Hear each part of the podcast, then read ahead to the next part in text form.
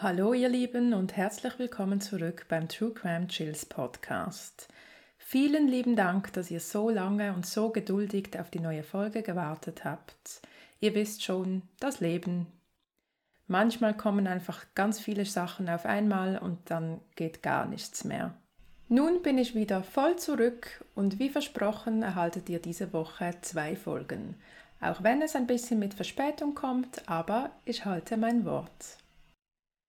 Die Recherche zu diesem heutigen Fall entpuppte sich als ziemlich verstrickt. Ich habe die Recherchen wirklich einfach unterschätzt. Ich kenne diesen Fall zwar schon länger, aber mir war nicht klar, wie komplex diese Aufbereitung des Falles sein würde. Und heute gibt's wieder mal eine Triggerwarnung. Wir besprechen heute unter anderem die Themen Suizid und häusliche Gewalt. Teilweise werde ich ins Detail gehen, wer also Mühe damit hat, sollte diese Folge besser überspringen. Es ist immer wieder interessant, wie gewisse Fälle mich finden, statt umgekehrt. So war es auch beim heutigen Fall. Durch den dazugehörigen 911-Call bin ich über diesen Fall gestolpert. Und je mehr ich in diesen Fall eintauchte, Desto mehr wurde mir klar, dass es in diesem Fall schwierig werden würde, eine eigene Schlussfolgerung zu finden. Ich bin wirklich gespannt, was ihr zu diesem Fall sagen werdet. Heute erzähle ich euch die Geschichte von Michelle O'Connell.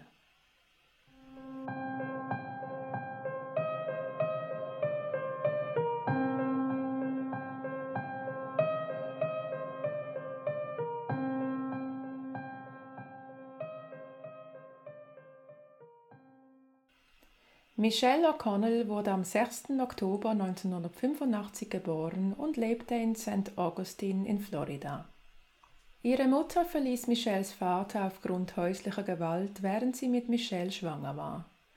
Michelle hatte fünf ältere Geschwister, wobei vor allem ihre Schwester Chrissy und ihr Bruder Scott im Verlauf des Falles eine Rolle spielen werden. Im Jahr 2010 war Michelle 24 Jahre alt und lebte mit ihrer damals fünfjährigen Tochter Alexis im Haus ihres Lebenspartners Jeremy Banks. Alexis entstand aus einer früheren Beziehung. Der leibliche Vater spielte im Leben der Kleinen keine große Rolle. Zumindest wird er nirgends groß erwähnt. Michelle und Jeremy lernten sich ein Jahr zuvor durch Michelles Bruder Scott kennen. Scott und Jeremy waren beide Polizeibeamte im St. Jones County Sheriff's Office. Die korrekte Berufsbezeichnung wäre Deputy Sheriff. Ich werde die beiden der Einfachheit halber während der Erzählung jedoch einfach als Polizisten benennen. Ich möchte euch nicht mit bürokratischem Blabla langweilen, deshalb hier jetzt einfach ein kleiner Crashkurs bezüglich Sheriff Büro und Police Department. Ein Police Department ist in der jeweiligen Stadt zuständig. Ihre Befugnis endet an der Stadtgrenze. Dort greift die Befugnis des Sheriffsbüros des jeweiligen County. Der Big Boss des Sheriffsbüro ist logischerweise der Sheriff. Dessen Einfluss und Entscheidungsgewalt ist ziemlich umfangreich und entsprechend ist diese Position mit sehr viel Macht verbunden. Für den Verlauf dieser Geschichte und damit ihr euch eine eigene Meinung bilden könnt, ist das ein wichtiger Faktor. Solltet ihr Interesse daran haben, dass ich euch mal in Ruhe die Aufstellung in den USA von Police, Sheriff etc. ausarbeite, gebt mir Bescheid, dann machen wir eine kleine Extrafolge daraus. Aber zurück zum Fall. Michelle lernte Jeremy also durch ihren Bruder Scott kennen. Die beiden waren schnell Feuer und Flamme füreinander von 0 auf 100 sozusagen. Bereits wenige Monate nach ihrem Kennenlernen zog Michelle mit ihrer Tochter bei Jeremy ein. Laut Michelles Familie merkten sie bald, dass die Beziehung sich danach in eine nicht so gute Richtung entwickelte. Michelles Mutter, welche selbst häusliche Gewalt erlebt hatte, erzählte, Michelle habe ihr anvertraut, Jeremy sei die Hand ausgerutscht und auch sonst sei Jeremy immer kontrollierender geworden. Eine Freundin von Michelle erzählte, Michelle habe ihr erzählt, dass sie wirklich deutliche Spuren hatte, Prellungen etc. Doch als die Freundin für sie Hilfe rufen wollte, verneinte Michelle. Sie sagte, dies hätte Ermittlungen gegen Jeremy zufolge und er könnte seinen Job verlieren. Freunde und Familienmitglieder von Michelle bemerkten, dass die beiden immer öfter schritten und die Streitigkeiten teilweise auszuarten schienen. Im August 2010 gab es einen Vorfall während eines Streits, den Michelles Mutter und ihr Bruder Scott mitbekamen. Hilfesuchend wendete sich Michelle an ihren Bruder, der er selbst Polizist war. Dieser erklärte ihr jedoch, dass er ohne Beweise nichts tun könne, da es zu diesem Zeitpunkt keine sichtbaren Spuren gab. Es wäre Aussage gegen Aussage.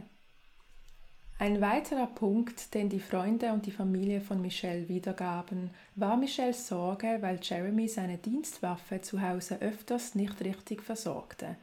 Sie hatte Angst, ihre Tochter könnte die Waffe in die Hand bekommen und etwas würde geschehen. In den Jahren zuvor hatte Michelle teilweise bis zu drei Jobs gleichzeitig, um sich und ihre Tochter über Wasser zu halten. Kurz vor dem September 2010 qualifizierte sich Michelle jedoch für eine Stelle als Lehrerin respektive als Betreuerin in einer Vorschule. Das war ihr Traumjob. Sie liebte es, mit Kindern zu arbeiten und war superglücklich mit ihrer neuen, gut bezahlten Anstellung, die ihr neue Möglichkeiten schenkte. Michelle machte in dieser Zeit eine Veränderung durch. Die gut bezahlte Stelle ermöglichte ihr etwas, was ihr vorher nicht möglich war. Unabhängigkeit. Das wiederum verursachte laut ihrer Familie ein Umdenken bei Michelle. Sie merkte schon seit einiger Zeit, dass sie in der Beziehung mit Jeremy einfach nicht mehr glücklich war. Der neue Job war für sie eine Art Weckruf und eine Möglichkeit, sich und ihrer Tochter ein gutes Leben bieten zu können. Schon bald begann Michelle damit, ihren Ängsten zu erzählen, dass sie sich wohl von Jeremy trennen würde. Die Beziehung war nicht mehr das, was sie mal war. Alle, mit denen Michelle darüber redete, rieten ihr, Jeremy nicht zu sagen, dass sie ihn verlassen wolle. Sie solle einfach gehen. Solche Aussagen macht man nicht einfach so, wenn jemand sich trennen will. Ja, und das ist nur einer von vielen Punkten, die in diesem Fall von Bedeutung sein werden. Kommen wir zum Tag, an dem Michelles Leben abrupt endete und ihre Familie und Freunde mit mehr Fragen als Antworten zurückließ. Am Abend des 2. September 2010 besuchte Michelle zusammen mit Jeremy und ihrem anderen Bruder Sean ein Konzert. Ihre Tochter Alexis war bei Chrissy, Michelles Schwester. Michelle hatte ihrer Schwester erzählt, sie wolle die Beziehung zu Jeremy an diesem Abend beenden. Besorgt bat Chrissy sie darum, nicht an das Konzert zu gehen, doch Michelle wollte davon nichts wissen. Sie habe die Tickets schließlich schon bezahlt und wolle das Konzert trotzdem sehen. Michelle hatte bereits begonnen, nach einer passenden Wohnung für sich und ihre Tochter zu suchen und wollte als Übergangslösung zu ihrer Mutter ziehen. So gingen die drei also an das Konzert. Sie tranken Bier und genossen die Musik, doch im Verlauf des Abends erhielt Chrissy Textnachrichten von Michelle, die sie beunruhigten. Michelle schrieb ihr, Zitat, Versprich mir, dass Alexis immer glücklich und beschützt sein wird, egal was passiert. Chrissy antwortete ihr, was los sei und dass sie ihr Angst machte. Nach einer Weile schrieb Michelle ihr nur noch, Zitat, Ich bin bald da. Das Konzert endete um ca. 22 Uhr. Michelle und Jeremy verabschiedeten sich von Sean und machten sich auf den Heimweg. Im Schlepptau ein befreundetes Pärchen, welches das Konzert ebenfalls besucht hatte. Sean hätte nicht ahnen können, dass er seine Schwester das letzte Mal lebend sehen würde. Nun machen wir einen Sprung, eineinhalb Stunden nach Konzertende.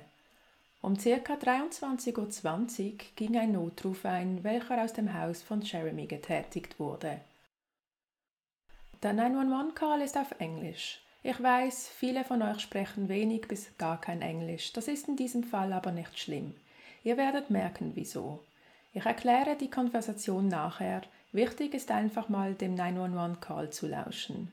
In der Aufnahme hört ihr Jeremy Banks und die Mitarbeiterin der Notrufzentrale. 911. Hey!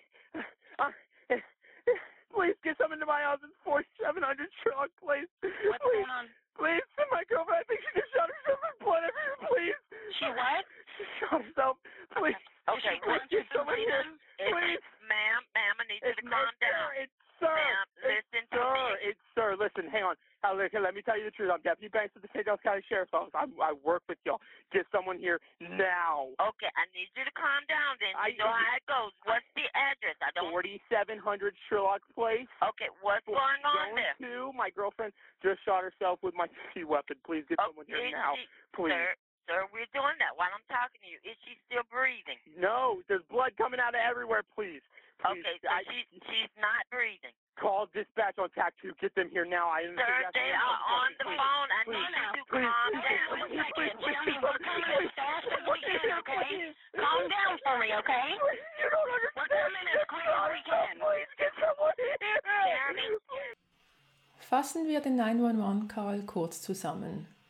Die Notrufmitarbeiterin wird mit einem hysterischen Jeremy Banks konfrontiert. Jeremy redet anfangs fast unverständlich und sagt, dass jemand zu seinem Haus kommen solle. Zitat: Meine Freundin hat sich erschossen. Die Notrufmitarbeiterin versteht ihn ganz offensichtlich nicht gut und da seine Stimme sehr hoch klingt, hält sie ihn für eine Frau und spricht ihn mehrmals mit Ma'am an. Jeremy antwortet daraufhin mit normaler Stimme und wiederholt dreimal, dass es Sir heißt, also Herr. Und dann sagt er, Zitat, Hör zu, lass mich dir die Wahrheit sagen. Ich bin Deputy Banks vom Sheriff Büro. Ich arbeite mit euch. Sendet jemanden hierher, sofort. Die Frau fragt nach der Adresse und was los sei. Jeremy nennt die Adresse und sagt, seine Freundin habe sich mit seiner Dienstwaffe erschossen. Auf die Frage, ob sie noch atme, antwortete er nein, sie sei voll mit Blut und beauftragt die Mitarbeiterin, die Kollegen loszuschicken. Jeremys Stimme kippt wieder in die hysterische Art von vorhin. Das mal so als grobe Zusammenfassung des Notrufs. Diesen greifen wir später nochmals auf. Natürlich wurden sofort Polizei und Notdienst zu Jeremys Haus gesendet. Michelle lag auf dem Schlafzimmerboden, Jeremys Waffe neben ihr. Michelle wurde kurze Zeit später für tot erklärt. Michelles Familie wurde informiert und zwei Tage nachdem Michelle gestorben war, wurde ihr Tod definitiv als Suizid eingestuft. Grundsätzlich wäre die Geschichte hier fertig, aber dem war natürlich nicht so. Schnell wurde klar, dass dieser Fall viel komplizierter war als anfangs gedacht. Die Polizisten, welche an jenem Abend in Jeremys Haus waren, waren allesamt Mitarbeiter des St. John's County Sheriff's Büro, Jeremys Arbeitgeber. Entsprechend kannte jeder der Anwesenden Jeremy nicht nur persönlich, sondern arbeitete tagtäglich eng mit ihm zusammen.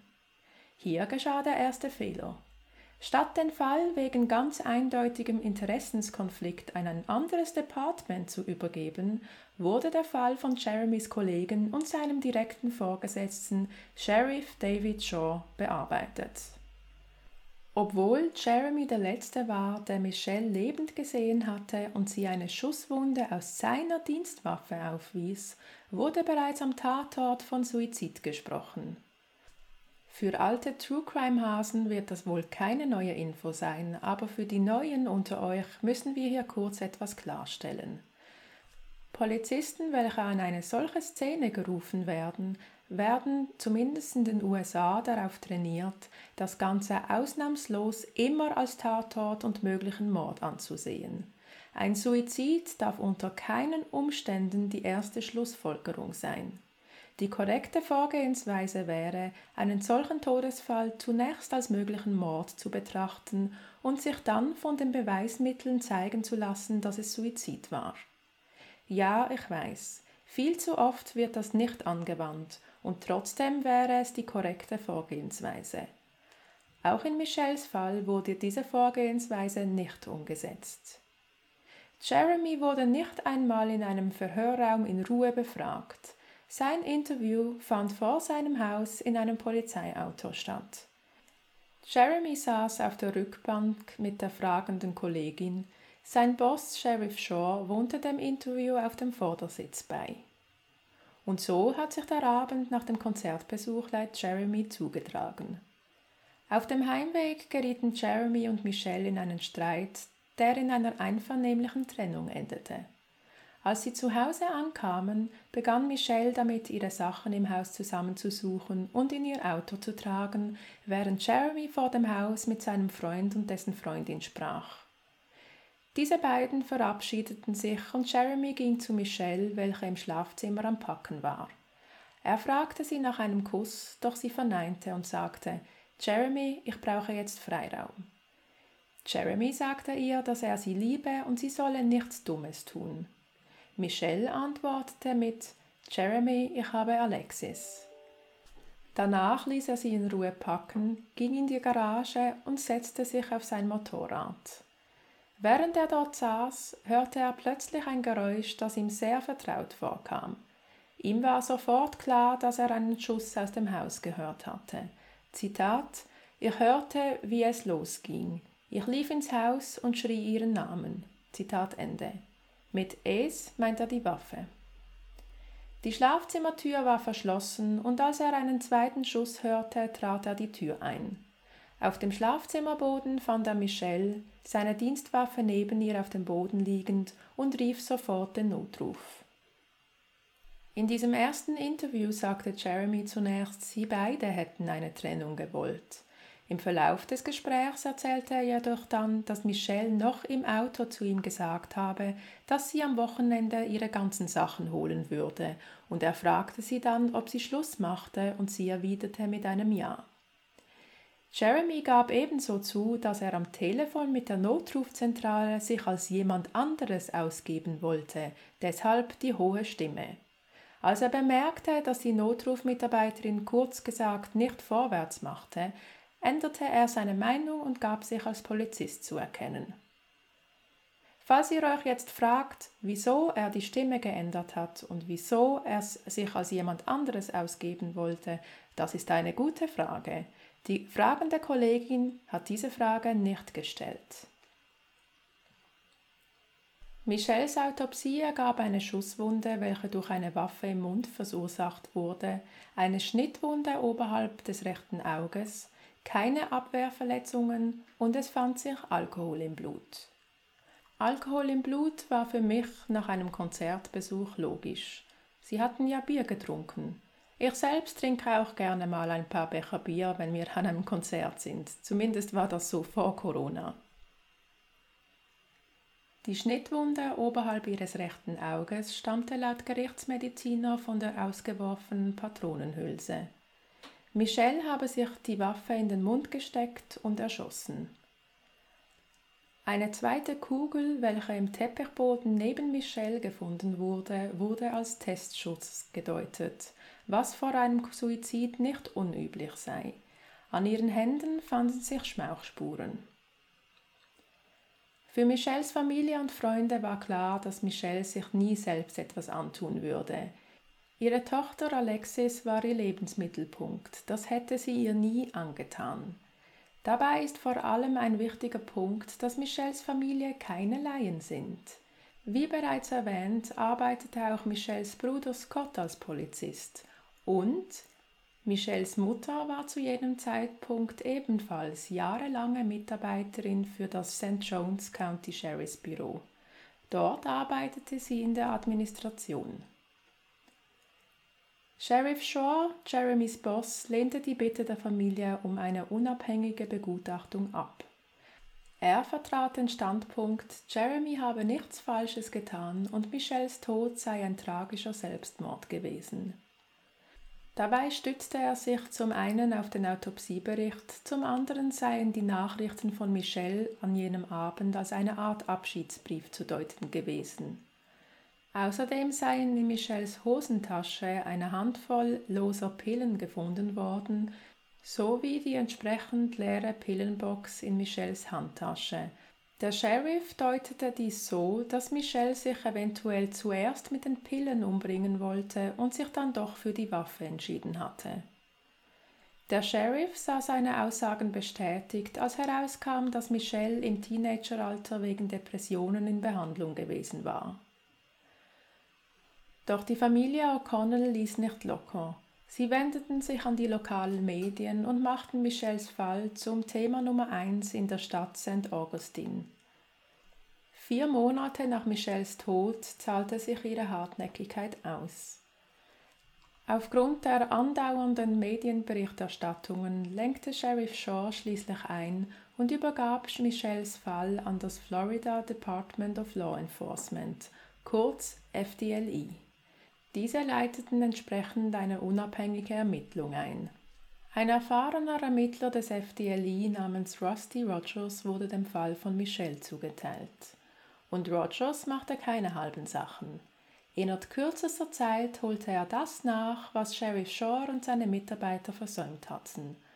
Rogers befragte die Nachbarn in der Umgebung, nahm Aussagen beider Familien und der Freunde von Michelle und Jeremy auf, und mit einem Durchsuchungsbefehl wurde Jeremys Haus unter die Lupe genommen. Die Durchsuchung ergab nichts, wie auch. Michelles Tod war über vier Monate her. In True Crime Zeit ist das eine kleine Ewigkeit. In den Unterlagen fanden sich Testergebnisse von Jeremys Hände, auf denen leichte Schmauchspuren zu finden waren. Die Kollegen hatten diese als nicht signifikant eingestuft, weil die Schmauchspuren sich abgesetzt haben könnten, als Jeremy das Zimmer kurz nach dem zweiten Schuss betreten hatte. Die Befragung der Nachbarn ergab etwas Interessantes. Zwei Nachbarinnen erzählten, sie hätten an jenem Abend vor dem Haus geraucht und einen Streit gehört. Es folgte ein Knall, danach eine Frauenstimme, die um Hilfe rief, und ein weiterer Knall. Kurze Zeit später hörten sie dann auch schon die Sirenen.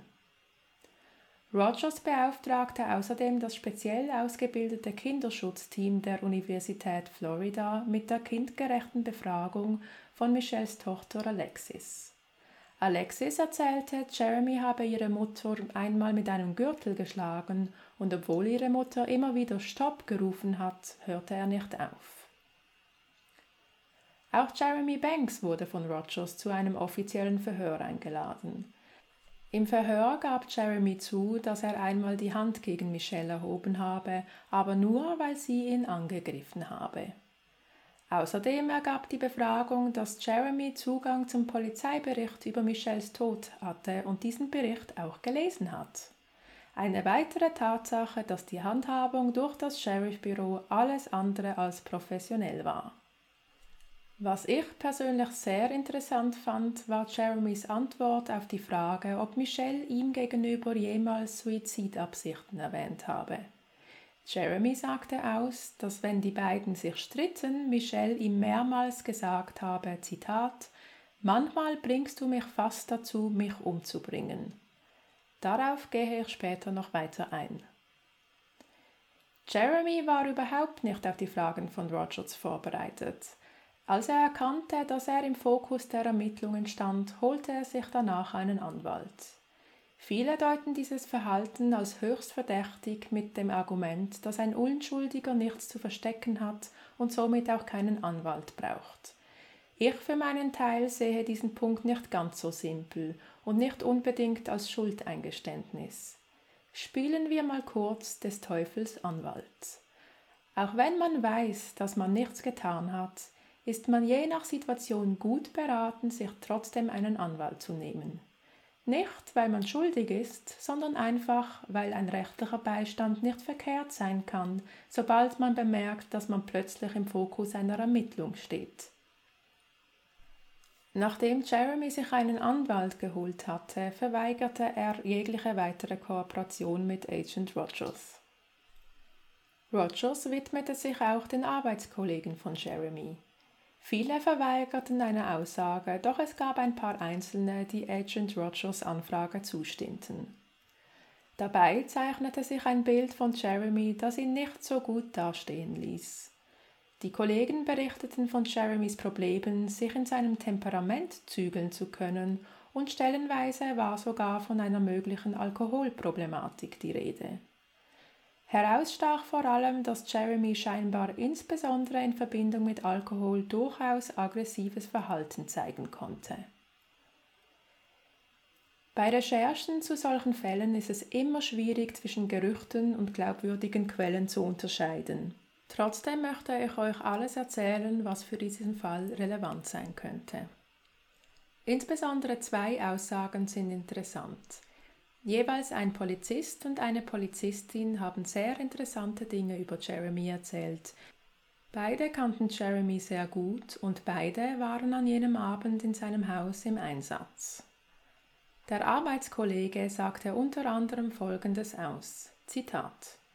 Als ich an jenem Abend dort ankam und sah, was geschehen war, dachte ich mir sofort, das sieht nicht gut aus für Jeremy. Der Kollege räumte jedoch dann auch ein, dass er in diesem Fall dann nicht weiter geforscht hat. Die Rapportierung sei einem anderen Kollegen zugeteilt worden und er habe sich einfach anderen Fällen gewidmet.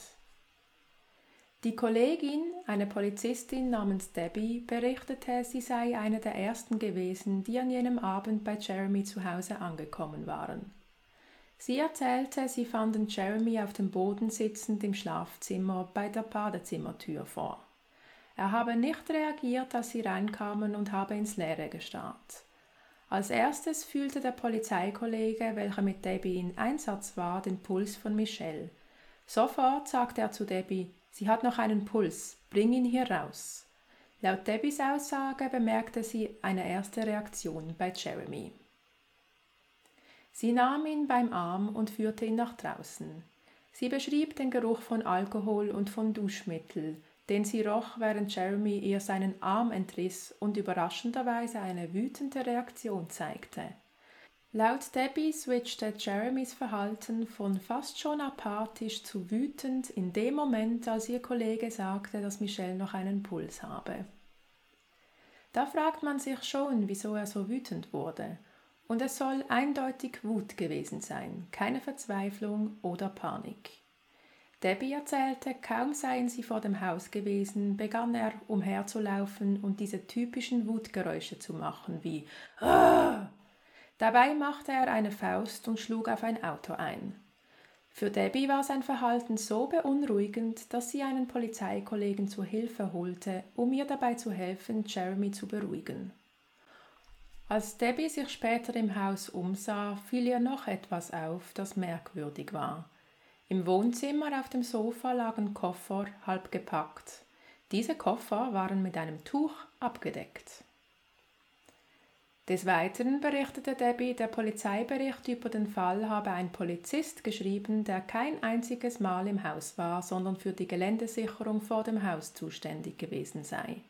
Er habe somit weder das Schlafzimmer noch Michelle mit eigenen Augen gesehen und verließ sich bei der Berichterfassung wohl auf die Aussagen der Kollegen. Ich kann es nicht genug wiederholen, das ist nicht das polizeilich korrekte Vorgehen. Debbie arbeitete mittlerweile nicht mehr im Sheriffbüro. Sie wurde ein paar Monate später durch Sheriff Shaw gekündigt. Laut Shaw sei Debbie nicht ehrlich gewesen. Debbie wiederum erzählte in einem Interview mit den Machern des Podcasts Criminal Conduct, dass sie in einem anderen Fall, in den ihr Neffe verwickelt war, mitbekommen habe, wie dieser von zwei Polizisten belästigt wurde. Bei der Arbeit suchte Debbie die entsprechende Akte heraus, um zu sehen, ob das protokolliert worden war. Sheriff Shaw war davon natürlich nicht begeistert und bat sie darum, sich da nicht einzumischen und nichts zu sagen. Sie weigerte sich und er entließ sie an Ort und Stelle. Natürlich könnten Debbies Aussagen eine Art Rache sein, ehemalige Mitarbeiterin etc. pp. In allen Interviews, die sie gegeben hat, wirkte sie jedoch vertrauenswürdig und macht nicht den Eindruck, dass sie einen Groll gegen Sheriff Shaw hegte.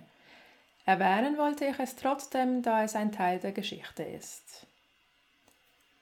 Agent Rogers ließ die Dienstwaffe von Jeremy untersuchen, welche immer noch als Beweismittelstück in den Unterlagen zum Fall lag. Die Waffe war bis dato nicht getestet worden. Das Ergebnis? Auf der Waffe fanden sich DNA-Spuren von Michelle, was nicht verwunderlich ist, schließlich war die Waffe in ihrem Mund. Viel interessanter ist die Tatsache, dass auf der Waffe weder Blutspuren gefunden wurden noch waren keinerlei DNA-Rückstände oder Fingerabdrücke von Jeremy Manx auf der Waffe zu finden. Die Waffe hatte Jeremy an jenem Tag bei der Arbeit getragen und ganz sicher benutzt. In keinem Interview erwähnte er eine Reinigung der Waffe oder ähnliches. Wichtig zu erwähnen ist auch die Tatsache, dass Jeremy am Konzert ein anderes Hemd anhatte als zum Zeitpunkt, als seine Kollegen eintrafen. Das kann Zufall sein oder auch nicht. Jedenfalls die Shirts, die er an jenem Abend getragen hatte, wurden nie auf Blutspuren untersucht. Aufgrund der neuen Zeugenaussagen der Nachbarn, dass sie Schreie und Schüsse gehört hatten, änderte der Gerichtsmediziner die Todesursache von Suizid zu Mord. Agent Rogers ließ den Tatort von einem forensischen Experten rekonstruieren. Dieser feuerte über 18 Mal mit dem gleichen Waffenmodell, um zu sehen, wo die Hülsen der Waffe zum Liegen kamen. Sein Ergebnis? So wie die zwei Hülsen im Schlafzimmer gelegen haben, müssen sie von einer Person abgefeuert worden sein, die Linkshänder war. Michelle war Rechtshänderin, Jeremy war Linkshänder. Auch er kam bei der Rekonstruktion zum Schluss, dass aufgrund des Gesamteindrucks der Beweise der Tatort eher einem Mord gleicht als einem Suizid.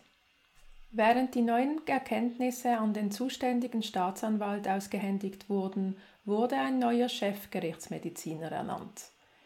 Dieser überprüfte Michels Fall ebenfalls anhand der Autopsie seines Kollegen und der neuen Erkenntnisse aus Agent Rogers Ermittlungen und kam zum Schluss, dass Sheriff Shaws Theorie richtig war. Die Todesursache wurde wieder zu Suizid geändert. Eine Nachrichtenagentur, welche inzwischen intensiv über Michelle O'Connells Fall berichtete, befragte drei unabhängige Experten, welche alle drei die Theorien des neuen Chefgerichtsmediziners für sehr lückenhaft hielten.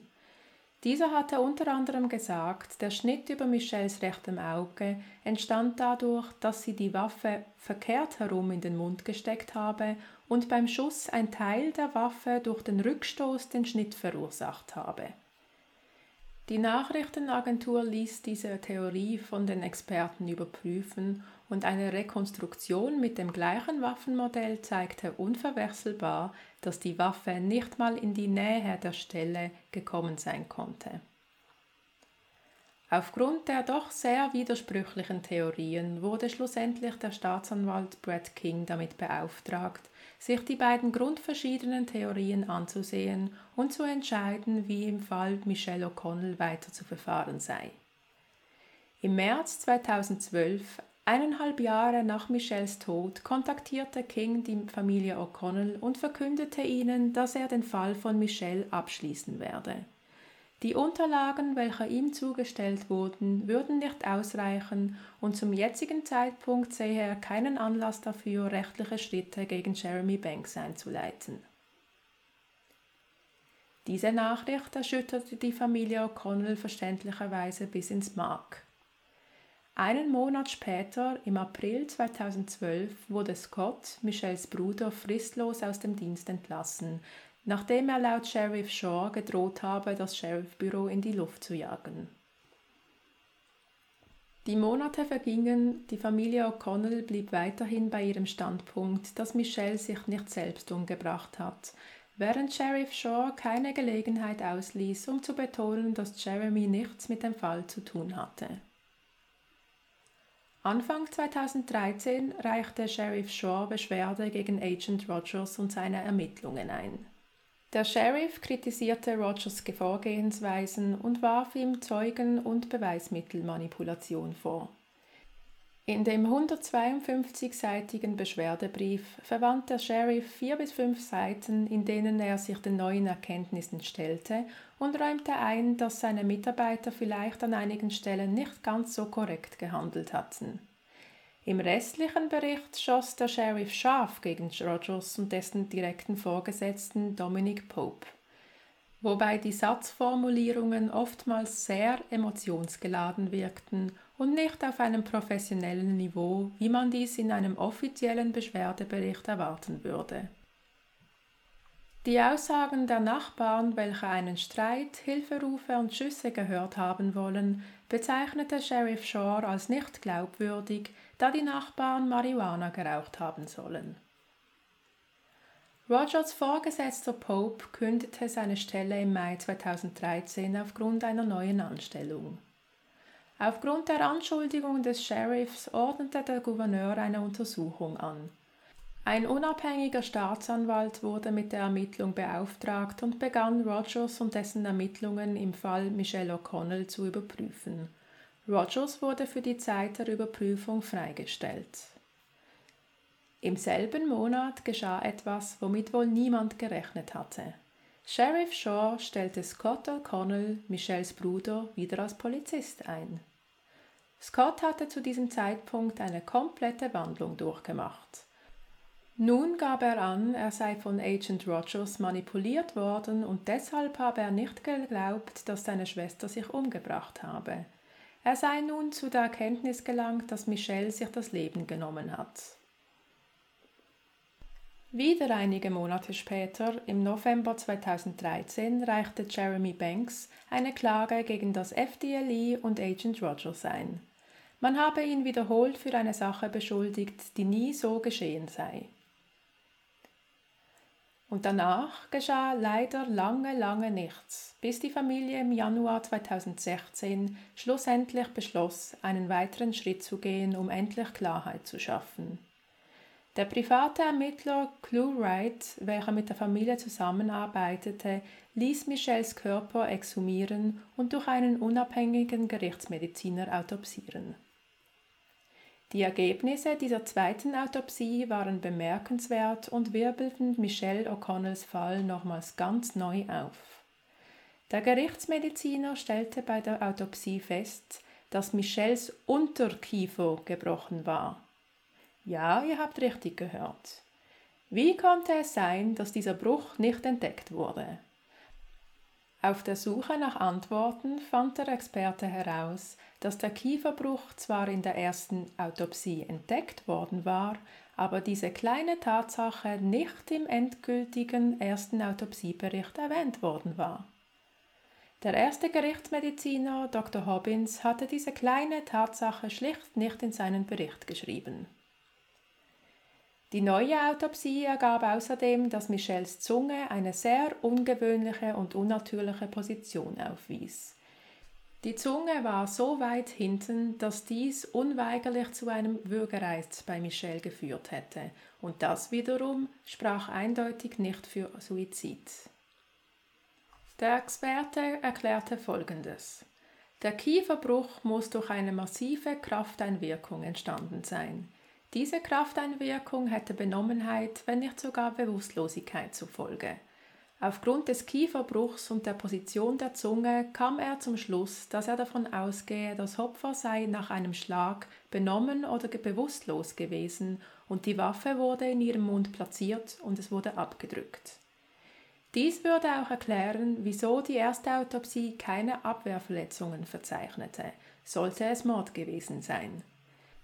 Die Schnittwunde am Auge, welche bei der ersten Autopsie erwähnt wurde, wäre ein weiteres Indiz für eine äußerliche Gewalteinwirkung, typischerweise zu sehen in Fällen körperlichen Missbrauchs. Diese Autopsie schlag ein wie eine Bombe. Sheriff Shaw ruderte sogleich mit einem offiziellen Statement zurück, indem er darauf aufmerksam machte, dass der Experte von der Familie bezahlt worden sei, entsprechend sei es logisch, dass dieser seine Ergebnisse eher der Meinung der Familie anpassen würde. Dieses Argument hatte jedoch einen Fehler.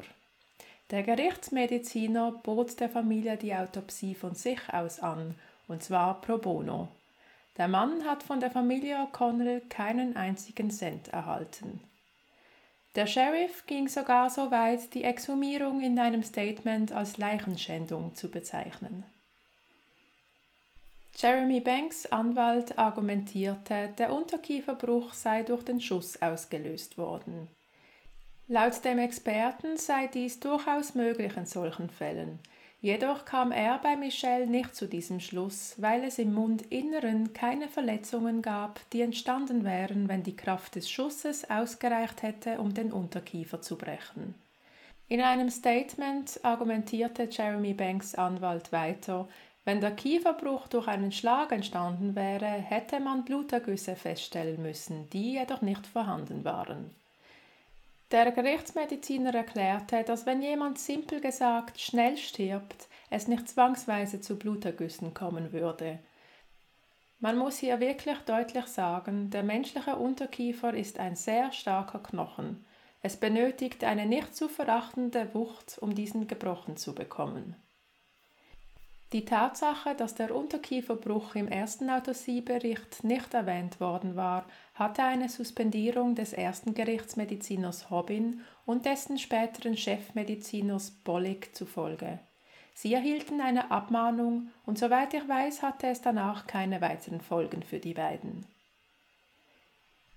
Im Jahr 2018 wurden die Ermittlungen rund um die Anschuldigung gegen Agent Rogers abgeschlossen. Die Überprüfung ergab keine Verstöße seitens Rogers, er habe anhand der ihm damals vorliegenden Beweise gehandelt. Die Klage von Jeremy gegen das FDLE und Rogers wurde zugunsten Agent Rogers entschieden. Im gleichen Jahr, circa im November 2018, erhielt die Familie O'Connell unerwartete Unterstützung. Ein Mann namens Eli Washtock nahm mit der Familie Kontakt auf. Eli war weder Ermittler noch Anwalt, sondern ich würde ihn wohl als True Crime Junkie bezeichnen.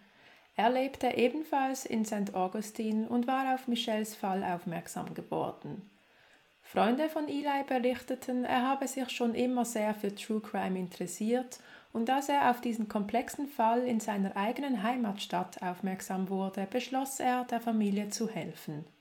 Und das tat Eli auch. Dieser Mann scheute keine Mühe und auch kein Geld. Er beauftragte Experten, forderte Akten an, ließ Untersuchungen durchführen, das ganze Programm. Die Familie O'Connell berichtete später, sie hätten in Eli eine wirklich große und ganz unerwartete Unterstützung gefunden.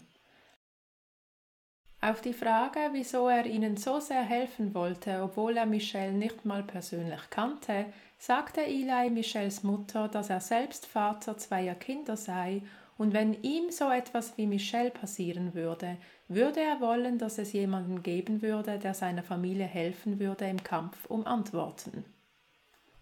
In einem weißen Ordner bewahrte Eli alle Unterlagen, welche er zu Michelles Fall gesammelt hatte, auf und beschützte diesen Ordner wie seinen eigenen Augenapfel. Und dann, ja dann geschah etwas, was alle Beteiligten zutiefst schockiert hatte. Am 31. Januar 2019 wurde Eli Washtock tot in seiner Wohnung aufgefunden. Die Neuigkeiten über Elis Tod verbreiteten sich wie ein Lauffeuer. Die Medien fanden schnell heraus, dass Eli auf eigene Faust im Fall Michelle O'Connell ermittelt hatte. Elis Tod wurde dieses Mal nicht vom Sheriffsbüro untersucht. Sheriff Shore hatte wohl aus Michelles Fall gelernt und gab Elis Fall weiter. Einige Wochen später wurde sein Tod dann als Mord eingestuft. In einem Statement sagten die zuständigen Ermittler, es gebe zurzeit keine Verdächtigen, aber sie seien sich sicher, dass keine Bedrohung für die Öffentlichkeit bestehen würde. Elis Tod war für die Familie O'Connell ein Schock. Insbesondere da Eli ihnen wenige Tage zuvor mitgeteilt hatte, er habe etwas gefunden, was im Fall von Michelle wie eine Bombe einschlagen würde. Er müsse nur noch ein paar letzte Abklärungen machen und dann würde er ihnen in Ruhe erklären, was er gefunden hatte. Zu diesem Treffen kam es jedoch nie. Eli wurde vorher erschossen.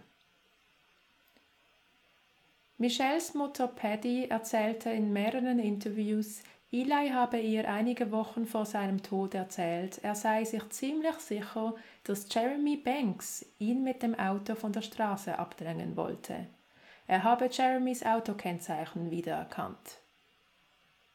Außerdem hat Eli wenige Wochen vor seinem Tod eine zweite Wohnung in seinem Wohnkomplex angemietet, wo er seinen Sohn einquartiert hat. Gerüchten zufolge sei dies eine Sicherheitsmaßnahme gewesen, falls etwas geschehen sollte. Eli hat außerdem auch darüber geredet, wie er beerdigt werden wolle, mit ganz konkreten Anweisungen. Im Nachhinein schien es für seine Nächsten fast so, als hätte Eli geahnt, dass da etwas auf ihn zurollen würde. Laut dem Podcast Criminal Conduct fanden sich unzählige Einschusslöcher in dem Zimmer, in dem Eli tot aufgefunden wurde. Es soll so ausgesehen haben, als habe jemand darauf losgeschossen, um sicher zu sein, dass das Ziel auch ganz sicher getroffen wurde. Es gibt leider bis heute keine veröffentlichten Unterlagen zu Elis Tod, da der Mord an Eli nach wie vor als offener Fall gilt. Für Michelle O'Connells Familie bedeutete der Tod von Eli nicht nur einen Verlust eines Menschen, den sie mittlerweile gut kennengelernt hatten, sondern auch ein Rückschritt im Kampf um Antworten im Fall von Michelle. Die Familie stellte einen Antrag beim Gouverneur um erneute Prüfung des Falles von Michelle, insbesondere anhand der Erkenntnisse der Exhumierung. Der Gouverneur hat über diesen Antrag bis zu seinem Amtsende nicht entschieden. Ob und wann vom neuen Gouverneur ein Entscheid zu erwarten ist, ist fraglich. Im September 2019 gab es außerdem noch einen Vorfall mit Jeremy Banks. Dieser ist mittlerweile verheiratet, seine Frau hat einen Sohn in die Ehe mitgebracht. Am 25. September kam Jeremys Stiefsohn nach Hause und erzählte, dass ein Mitschüler ihn wohl übelst gemobbt habe. Jeremy, der gerade nicht im Dienst war, sprang in sein Auto, verfolgte den Schulbus, bewegte diesen dazu, am Straßenrand anzuhalten und fragte die Fahrerin explizit nach dem Jungen. Wohlgemerkt in Zivilkleidung, aber mit Dienstwaffe am Gürtel. Nun gut, als Eltern ist es sicherlich schwierig, wenn das Kind in der Schule gehänselt wird, aber seine Reaktion zeigt doch schon eine gewisse Art von sich nicht unter Kontrolle haben. Was wollte er mit dem Jungen machen? Ihn verhaften? Jeremy erhielt für diese Aktion eine Verwarnung seitens des Sheriffs. Für Angehörige ist es oftmals schwer zu akzeptieren, dass einer ihrer Liebsten sich selbst etwas antun könnte. Doch in diesem Fall muss man wirklich sagen, dass die Familie nicht ganz Unrecht haben könnte. Ja, Michelle hatte ganz offensichtlich in ihrer Jugend Depressionen. Es gab jedoch keinerlei Hinweise darauf, dass sie die Krankheit wieder eingeholt hatte. Depressionen können ein Indiz sein, aber man muss halt ganz klar das Wort können betonen. Die klinische Depression ist so vielschichtig wie wir Menschen selbst, und eine Depression von vor zehn Jahren ist nicht automatisch ein Beweis für einen Suizid. Im Fall von Michelle O'Connell kommt noch dazu, dass ihre Mutter und ihr Bruder beide im Sheriffbüro angestellt waren, sprich beide haben Ahnung von den üblichen Vorgehensweisen und konnten die Lage entsprechend ganz anders beurteilen, als eine Familie es könnte, welche nichts mit der Polizei zu tun hat. Natürlich kann man nie wirklich in die Gedankenwelt einer Person hineinblicken, doch wenn man Michelles Leben und die Aussagen der Menschen um sie herum als Gesamtbild betrachtet, entsteht kein Eindruck einer suizidgefährdeten Frau, sondern eher einer Frau, die sich entschlossen hat, eine ungesunde Beziehung zu beenden und ihr Leben für das Wohl ihrer Tochter in eine positive Richtung zu lenken. Trotzdem, es gibt in diesem Fall auch Hinweise darauf, dass die Suizidtheorie des Sheriffs die Wahrheit sein könnte. Es gibt aber ebenso erstaunlich viele Punkte, die berechtigte Zweifel daran hegen lassen. Gehen wir nun also nochmals ein paar Punkte durch, die in diesem Fall unweigerlich herausstechen, wenn man das Ganze nicht zwangsweise als Suizid ansieht. Der Notruf von Jeremy. Im Notruf sticht insbesondere heraus, dass ein scheinbar hysterischer Jeremy von einem Moment auf den anderen in eine normale Stimmlage wechseln kann, nachdem die Notrufmitarbeiterin ihn wiederholt als Frau angesprochen hat. Natürlich muss man bedenken, dass man nie weiß, wie man in einer Ausnahmesituation reagieren würde. Doch wie Jeremy von einer hysterischen zu einer normalen Stimme und wieder zurückwechselt, wie ein Lichtschalter, ist doch sehr erstaunlich. Außerdem hat er im Interview zugegeben, dass er die Stimme verstellt hat. Die Frage ist, wieso? Wieso hat er das gemacht? Dazu kommt, dass er trotz Polizeiausbildung keinerlei Angaben macht, welche in solchen Situationen wichtig sind, um eine schnelle Hilfe zu sichern. Was mir ganz besonders aufgefallen ist, ist der Satz von ihm, Zitat, Lass mich dir die Wahrheit sagen. Das ist sowohl in der deutschen wie auch in der englischen Sprache eine sehr ungewöhnliche Formulierung. Auf die Frage, ob Michelle noch Puls hat, sagt er ganz klar Nein, obwohl nach dem Eintreffen der Kollegen klar wird, dass sie durchaus noch Puls hat. Das lässt die Vermutung zu, dass er entweder zu hektisch nach dem Puls gefühlt und diesen nicht ertastet hat, oder erst gar nichts nachgesehen hat. Jeremys Reaktion und sein erstes Interview im Polizeiauto. Debbys Erzählungen über Jeremys Reaktion, nachdem der Kollege einen Puls ertastet hat, spricht Bände. Ein Puls ist eine gute Sache. Wieso wird man so wütend? Das ist keine normale Reaktion. Außerdem stört mich hier vor allem, dass sie Jeremy auf der anderen Seite des Zimmers bei der Badezimmertür sitzend gefunden haben. Wenn die Partnerin sich gerade erschossen hat, sind die natürlichen Reaktionen der Verwandten üblicherweise Panik und oder nicht wahrhaben wollen. Sprich, es wird alles getan, um dem geliebten Menschen zu helfen. Durch alle Ermittlungen und Erzählungen wird klar, dass Jeremy keine erste Hilfe geleistet hat. Wieso nicht? Wie gesagt, man weiß nie, wie jemand in einer solchen Situation reagiert. Doch sein Verhalten fällt eindeutig aus dem Raster, egal wie man es dreht und wendet. Was ebenfalls auffällt, im Interview am selben Abend spricht Jeremy kein einziges Mal Michelles Namen aus.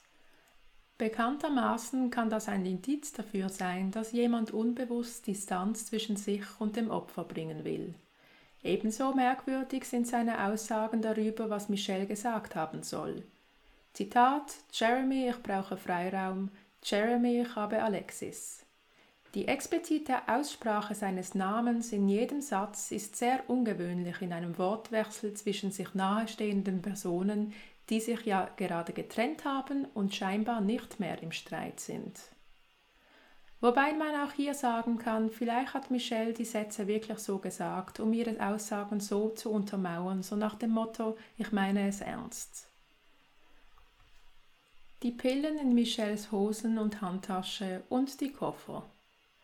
Weder an den Pillen selbst noch an den Pillendosen wurde DNA von Michelle gefunden. Und die beschreibungspflichtigen Pillen waren auf den Namen Jeremy Banks ausgestellt. Es fanden sich keine Hinweise darauf, dass Michelle diese Pillen genommen hatte. Und was die Koffer auf der Couch betrifft, wieso um Himmels willen sollte jemand diese Koffer mit einem großen Tuch abdecken? Das macht keinen Sinn. Jeremy sagte aus, Michelle habe in Streitsituationen öfters gesagt, dass er sie manchmal fast dazu bringt, sich selbst umzubringen. Entschuldigung, aber das halte ich für völligen Blödsinn.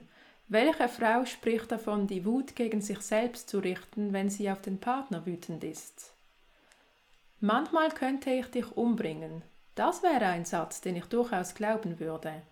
Die Variante von Jeremy hingegen kaufe ich ihm nicht ab, egal ob er sie nun ermordet hat oder nicht. Da auch Jeremy ausgesagt hat, dass es an jenem Abend vorgängig keine Anzeichen dafür gab, dass Michelle sich etwas antun könnte, frage ich mich, wieso er ihr dann gesagt hat, mach nichts Dummes. Dieser Satz macht in diesem Kontext keinen Sinn. Während Jeremy an jenem Abend mit den zwei Freunden draußen stand, unterbrach Michelle das Packen, kam raus und holte ihre Make-up-Tasche aus dem Auto, welche sie eigentlich bereits verstaut hatte. Das hört sich nicht nach einer Frau an, die sich kurz danach in einer Kurzschlussreaktion das Leben nimmt. Aber nun gut. Den Aussagen von Familie und Freunden, in der Beziehung sei körperliche Gewalt ein Problem gewesen, wurde in meinen Augen von Beginn an viel zu wenig Beachtung geschenkt. Solche Aussagen muss man nachgehen. Es ist mittlerweile weit verbreitetes Wissen, dass die Zeit, in der eine Frau aus einer gewalttätigen Beziehung ausbrechen möchte, die gefährlichste Zeit für sie ist. Nicht selten endet dies im Tod, wenn der Partner merkt, dass er seine Kontrolle über den anderen verloren hat. Die Textnachrichten von Michelle sind natürlich ein Indikator dafür, dass an jenem Abend etwas schief lief. Die Nachrichten können auf zweierlei Weise interpretiert werden. Entweder sie war wirklich suizidgefährdet und es war eine Art Abschied, oder sie hatte Angst. Michelles Familie ist fest davon überzeugt, dass Michelle sich nicht das Leben genommen hat. Sie sind aber auch realistisch genug, um zu sagen, dass falls es so gewesen wäre, hätte sie mit Sicherheit zumindest ihrer Tochter einen Abschiedsbrief hinterlassen. Jeremy Banks ist nach wie vor Polizist. Sheriff Shaw ging letztes Jahr nach einer 40-jährigen Karriere in den Ruhestand. Scott O'Connell arbeitet seit seiner Wiedereinstellung im Sheriffbüro als Polizist zusammen mit Jeremy Banks. Er hat den Kontakt zu seiner restlichen Familie abgebrochen. Er ist bis heute bei seiner Meinungsänderung geblieben, dass seine Schwester sich das Leben genommen hat. Die Familie O'Connell wird auch weiterhin für Antworten kämpfen, auch wenn es Jahrzehnte dauern sollte. Sie möchten ein für alle Mal die offenen Fragen beantwortet wissen und endgültige Gewissheit darüber haben, was in jener Septembernacht geschehen ist. Michelles Familie ist überzeugt davon, dass Eli etwas entdeckt haben muss. Was das genau war, ist bis heute unklar. Sowohl Elis Laptop wie auch sein weißer Ordner, welcher alle seine Notizen und die Unterlagen zu Michelle beinhalteten, sind mit hoher Wahrscheinlichkeit im Besitz der ermittelnden Polizei. Die zuständigen Ermittler äußern sich nicht zum Ermittlungsstand, um diesen nicht zu gefährden. Sein Fall ist immer noch offen. Michelles Todesursache ist weiterhin als Suizid eingestuft. Es bleibt zu hoffen, dass die Familie O'Connell irgendwann Antworten auf ihre Fragen erhalten wird. Sei es, dass ein Suizid ein für alle Mal bestätigt wird oder dass der Fall eben doch noch in eine andere Richtung umschlägt. Ich für meinen Teil bin mir bei diesem Fall wirklich nicht sicher.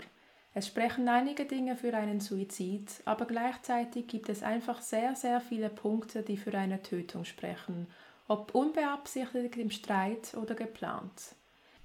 Die Ergebnisse der zweiten Autopsie, Jeremys Reaktionen und Aussagen, die Berichte über angeblich zügelloses Temperament, insbesondere unter Alkoholeinfluss, es gibt vieles, was wirklich nicht für Jeremy spricht. Doch eines ist Fakt. Das Sheriffbüro hat den Tod von Michelle O'Connell von Anfang an auf wirklich sehr unprofessionelle Art und Weise behandelt. Vielleicht werden wir wegen dieser Fehler niemals erfahren, was in diesem Fall wirklich die Wahrheit ist. Wieso ihr Bruder Scott O'Connell seine Meinung geändert hat, weiß ich nicht. Es gibt Gerüchte, der Sheriff habe ihm nicht veröffentlichte Beweise unterbreitet, die einen Suizid eindeutig belegen. Von diesen Gerüchten halte ich persönlich nichts. Wenn der Sheriff eindeutige Beweise für einen Suizid hätte, hätte er diese Beweise längst veröffentlicht. Ich finde den Sheriff alles andere als sympathisch, aber ich schätze ihn nicht als dumm ein. Dieser Fall hat ihn über Jahre immer wieder eingeholt. Hätte er mit Beweisen die Anschuldigungen endgültig beenden können, er hätte es gemacht. Darauf könnte ich fast wetten. Es kommt noch dazu, egal welcher Grund Scott hatte, um seine Meinung zu ändern, es hat nicht gereicht, um die restlichen Familienmitglieder zu überzeugen. Ob Elis Tod mit Michelles Fall zusammenhängt, wird sich hoffentlich irgendwann zeigen. Darüber möchte ich mir noch keine Meinung bilden, da es bis jetzt einfach schlichtweg zu wenig Infos gibt. Suspekt ist sein Tod auf jeden Fall. Die Zeit wird zeigen, ob es in Michelles Fall weitergeht und wenn ja, wie. Und was das Thema Suizid betrifft, wenn du suizidale Gedanken hast, bitte hol dir Hilfe. Man ist nie ganz allein und es gibt viele, auch anonyme Möglichkeiten, sich helfen zu lassen. Und falls du bei jemandem Anzeichen siehst, bitte schau nicht weg. Es ist immer besser, wenn du jemandem einmal zu viel auf die Nerven gehst, als einmal zu wenig. Sei wachsam, frag nach und zeig Hilfsmöglichkeiten auf. So, und nun möchte ich wirklich wissen, was ihr über diesen Fall denkt. Denkt ihr, Michelle hat sich umgebracht? Denkt ihr, Jeremy hatte etwas damit zu tun? Schreibt mir eure Gedanken und Theorien in die Kommentare auf Instagram, Facebook und oder YouTube. Danke, dass ihr euch die Zeit für Michelles Geschichte genommen habt. Wir hören uns bald wieder. Bleibt sicher, bleibt achtsam und schaut nicht weg.